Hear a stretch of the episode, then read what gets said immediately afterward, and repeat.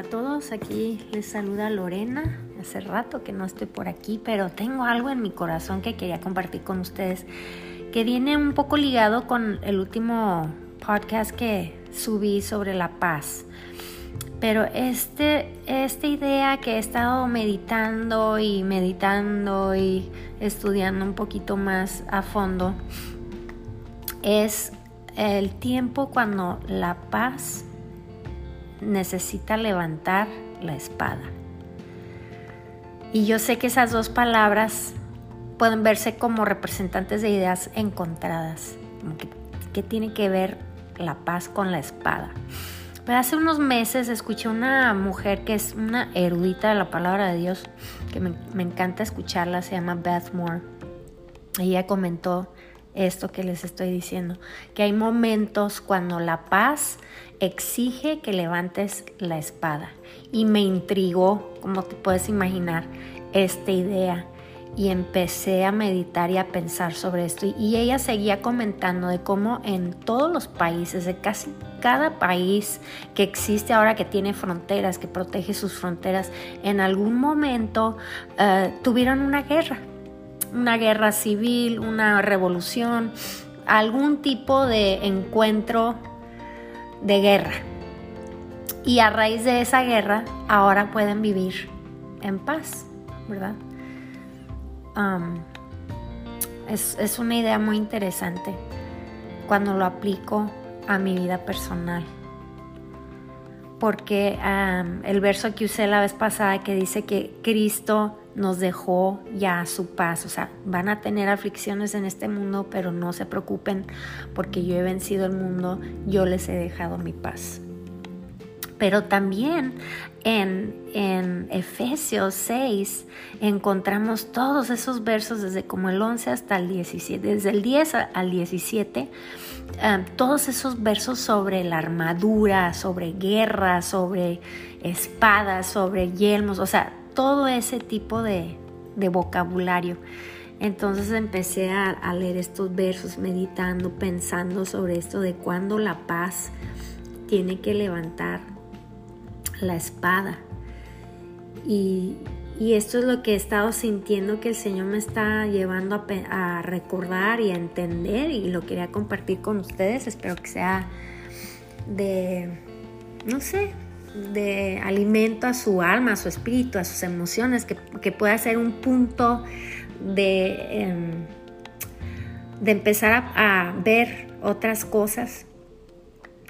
Y lo que he estado pensando y sintiendo en mi corazón es que muchas veces la paz se nos escapa y esto es algo de lo que estábamos hablando la vez pasada, la paz se nos escapa por cosas que estamos pensando, situaciones que estamos lidiando en, algún, en alguna forma negativa, algún pensamiento, alguna expectativa, alguna memoria que nos está llevando a ese lugar oscuro y pues estamos pidiéndole a Dios, necesito tu paz. Interesantemente nomás escucho al Señor decirme, pues Lorena, yo ya te dejé mi paz. Si tú no estás en mi paz, necesitas ver por qué no estás en mi paz. Entonces en ese mismo sentir, esta eh, autoevaluación, ¿verdad? Que, a veces tenemos que tomar de nuestros deseos, de, de, nuestras emociones, de nuestros sentimientos, de, nuestras, de nuestros pensamientos, de nuestras expectativas, que Él nos está llamando a hacer a la luz de su palabra, no a la luz de mis propios deseos o a las palabras de otras personas o lo que están haciendo otras personas o aún he estado pensando sobre ver estas cosas a la luz de números, ¿no?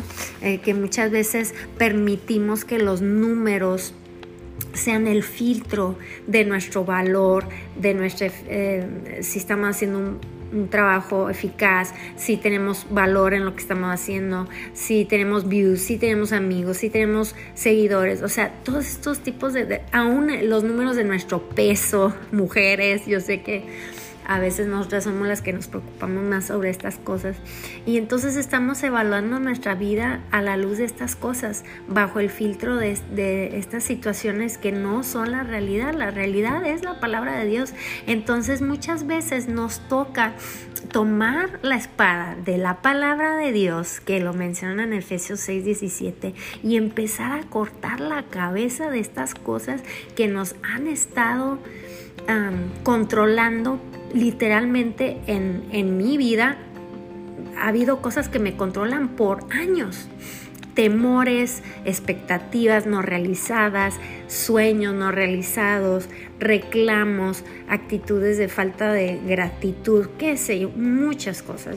No sé si usted se puede relacionar conmigo en cuanto a esto, pero me puedo imaginar que cada persona que está escuchando esto en algún momento ha tenido en su cabeza, en su corazón, en sus emociones, sus pensamientos, algo equivocado, em, un, filtro equivocado con la que estamos midiendo nuestra vida, midiendo nuestra situación, midiendo aún nuestra relación con Dios. Y quiero decirte que es tiempo que bajemos esa espada humana hecha por palabras, opiniones, em, declaraciones de humanos y levantemos la espada de su palabra, la palabra de Dios, que es la verdadera, y empecemos a cortar y hacer guerra en contra de estos pensamientos, en contra de estos sentimientos, en contra de estas formas de pensar, formas de reaccionar aún a diferentes situaciones. Necesitamos empezar a hacer guerra, señores. Levantemos esa espada. Ahora, interesantemente,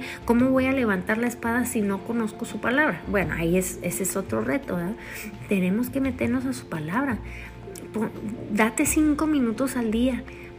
Encuentra un verso. Cada día medita sobre ese verso.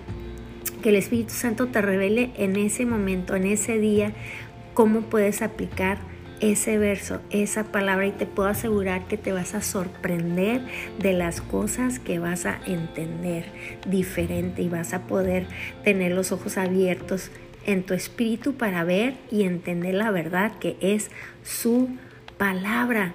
Dejemos a un lado esas palabras que han traído muerte, a nosotros mismos, que han traído muerte a nuestras familias, que han traído muerte y tristeza y desánimo a nuestras relaciones, a nuestros matrimonios. Dejemos a un lado esas espadas. Señores, a veces em, sabemos que, que podemos hablar bien y levantamos esa espada para obrar justicia pero quiero decirles que la justicia que está sobrando es la justicia de hombre, no es la justicia de Dios. Tenemos que bajar esa espada humana, levantar la espada de, la palabra de Dios y que Él obre su justicia a través de nosotros. Pero eso es solamente levantando la espada de su palabra, que su palabra trae vida. Mire que, que Él con su palabra creó todo el universo, creó todo lo que está en el universo, nos creó a nosotros. Entonces, ¿qué más poder podemos tener en nuestra mano que la palabra del Creador mismo.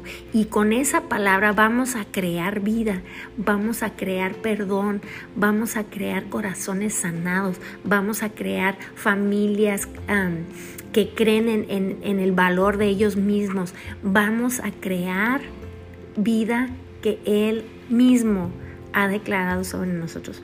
Entonces, ¿qué estoy diciendo?